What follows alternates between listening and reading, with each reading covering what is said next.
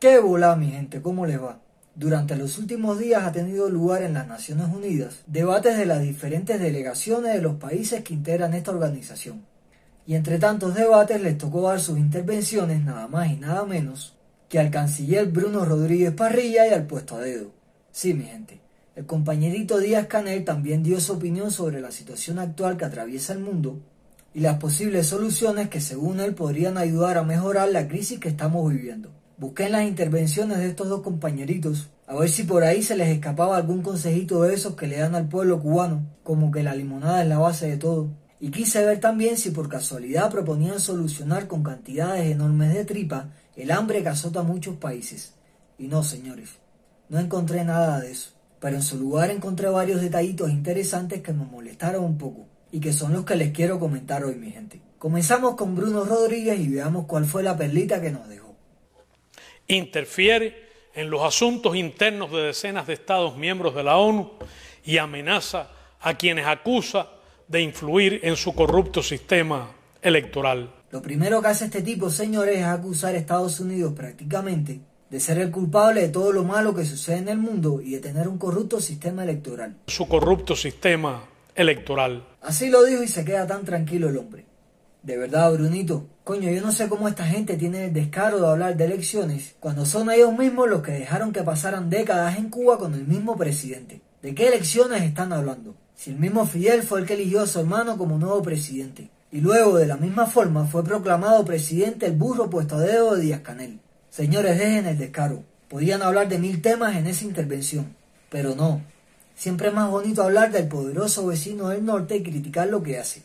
Coño, no les queda moral ya para hablar y pararse frente al mundo a debatir nada. La salud y la educación de calidad, que eran cosas de las que ustedes siempre se enorgullecieron, ya no sirven. Nunca fueron gratis y ya tampoco es de calidad. Solo basta entrar a Facebook y ver cómo escriben las ciberclarias. Personas supuestamente preparadas por ustedes. ¿De verdad que esperan a que se abra año tras año el periodo de sesiones de la ONU y de lo único que se les ocurra hablar es de las elecciones de Estados Unidos? No jodan. Veamos otra cosita que dijo este tipo, mi gente cuando es el epicentro de la pandemia de la COVID-19, que por irresponsabilidad y oportunismo electoral ha costado la vida a casi 200.000 de sus ciudadanos. Pues nada, el tipo seguía hablando y culpando a Estados Unidos de todo y llega a la parte del coronavirus, diciendo que hoy es el propio Estados Unidos el epicentro de la pandemia, nada más y nada menos que por culpa de la irresponsabilidad y el oportunismo electoral.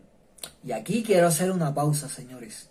Yo de verdad no sé qué tiene esta gente en la cabeza. No sé cómo logran dormir tan tranquilos después de pararse a criticar a voz en cuello el trato que se le ha dado en otro país a la pandemia. Coño, men, hace falta que se respeten más. Ya tienen años en estos huevitos de estar haciendo mal las cosas. Y luego salir culpando a los demás de sus propios errores. No sé cómo tienen la cara tan dura de hablar de irresponsabilidad frente a la pandemia, cuando por culpa de ustedes mismos nuestra Cuba hoy está como está. ¿Quiénes fueron los que invitaban al turismo internacional a vacacionar a Cuba mientras todos los países cerraban fronteras? ¿Quiénes fueron los que en un principio se negaron a que la gente usara mascarilla porque eso iba a implantar aún más el pánico? ¿Quiénes fueron los que se tomaron todo el tiempo que quisieron para decidir cerrar las escuelas? ¿Quiénes fueron los que por dos milloncitos de dólares dejaron entrar en un puerto cubano un crucero con personas infectadas? Y puedo seguir, señores. Esta gente no logra tomar una buena decisión desde hace rato. Entonces, Brunito, ya para concluir contigo, ¿quiénes son entonces los mayores irresponsables y oportunistas? ¿Quiénes son los únicos culpables de que Cuba hoy esté como esté? Barrios cerrados, municipios en cuarentena, gente que no sabe ya a dónde ir para conseguir lo que necesita y multas abusivas que superan varias veces el salario promedio de un cubano a pie. Que si antes no les alcanzaba el salario ni para llegar a fin de mes, dime tú cómo hacen ahora para pagar una multica de dos mil o tres mil pesos. ¿Quiénes son los oportunistas y los abusadores entonces, Bruno Rodríguez? Bueno, mi gente, como les dije al principio, habló este burrito, pero también habló el burro mayor. Veamos con qué salió ahora el compañerito Díaz Canel. Ya les aviso que como dijera el gnomo comunista... Un poco más de lo mismo. Sí, mi gente, en la misma línea del discurso de Bruno, este tipo utiliza también su tiempo para juzgar al gobierno estadounidense y para culparlo de todo lo malo que sucede hoy a nivel mundial. El gobierno presidido por Donald Trump además manipula con fines subversivos la cooperación en el ámbito de la democracia y los derechos humanos, mientras en su propio territorio proliferan prácticamente sin control las expresiones de odio, racismo, brutalidad policial. Oyeron bien, ¿verdad? odio, racismo y brutalidad policial. Qué cara más dura, señores. Este tipo puede que no resalte por ser el mejor presidente ni el más inteligente que hemos visto. Pero si en algo es el campeón es en tener la cara tan dura.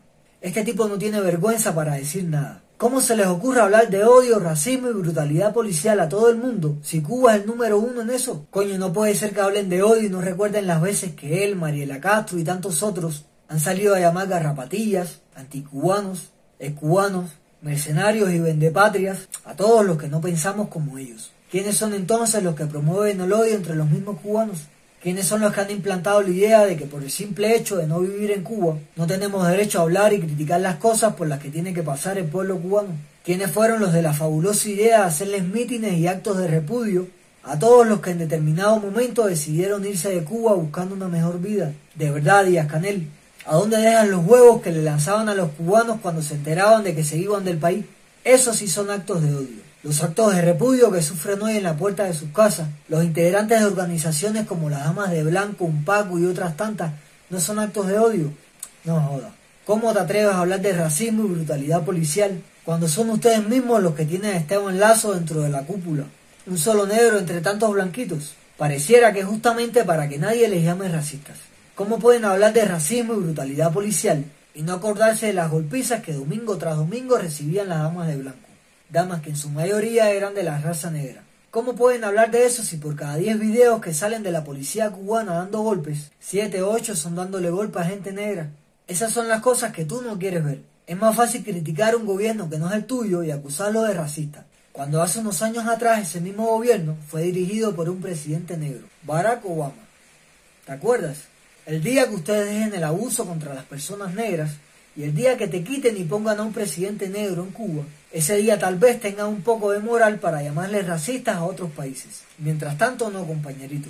No hay modo de sostener por más tiempo, como algo natural e inamovible, un orden internacional desigual, injusto y antidemocrático, que antepone el egoísmo a la solidaridad y los intereses mezquinos de una minoría poderosa a las legítimas aspiraciones de millones de personas. Ya vieron. El tipo hablando de un orden injusto y antidemocrático que antepone el egoísmo a la solidaridad y los intereses mezquinos de una minoría poderosa a las legítimas aspiraciones de millones de personas. Mi gente, yo no sé ustedes, pero yo veía a este tipo y me parecía que estaba describiendo nuestra Cuba. Sí, brother. Tú no puedes hablar de intereses mezquinos de una minoría poderosa y dejar de hablar de ustedes. Tú no deberías hablar de aspiraciones de millones de personas y olvidarte de las aspiraciones de 11 millones de cubanos que están dentro de Cuba y de otros 3 millones que viven fuera. Ustedes siempre se han preocupado por ustedes, por esa minoría poderosa que solo se preocupa en robarle cada vez más al pueblo cubano, por exprimirlo cada vez más y por pedirles cada año, cada aniversario más esfuerzos. Ustedes, compañeritos, no salieron a criticar a Estados Unidos. Ustedes simplemente salieron a exponerle al mundo la realidad de Cuba. Ese racismo, esa brutalidad policial, ese odio, ese sistema electoral fraudulento y esa codicia de una minoría poderosa que existe en nuestra Cuba hoy por hoy, y cada día que pasa se pone más al descubierto. Habrán querido acusar y culpar a Estados Unidos de todo como ya es costumbre, pero simplemente acabaron describiéndose ustedes mismos. No se puede tirar piedras al techo del vecino cuando el tuyo es de cristal. Está bueno ya de perder el tiempo culpando a los demás de los errores de ustedes mismos que el mundo estará hecho un lío, pero todavía no me entero de que un ministro de alguno de esos países le haya mandado a comer tripas a su pueblo. Ustedes están en las últimas, se están ahogando, ya no les queda nada, como bien dijiste en una parte de tu discurso. Nuestras fronteras se han cerrado, nuestras economías se contraen, nuestras reservas se agotan. Mi gente, hasta aquí por hoy, espero que les haya gustado el vídeo, si fue así déjenle un like, un abrazo y bendiciones. Chao.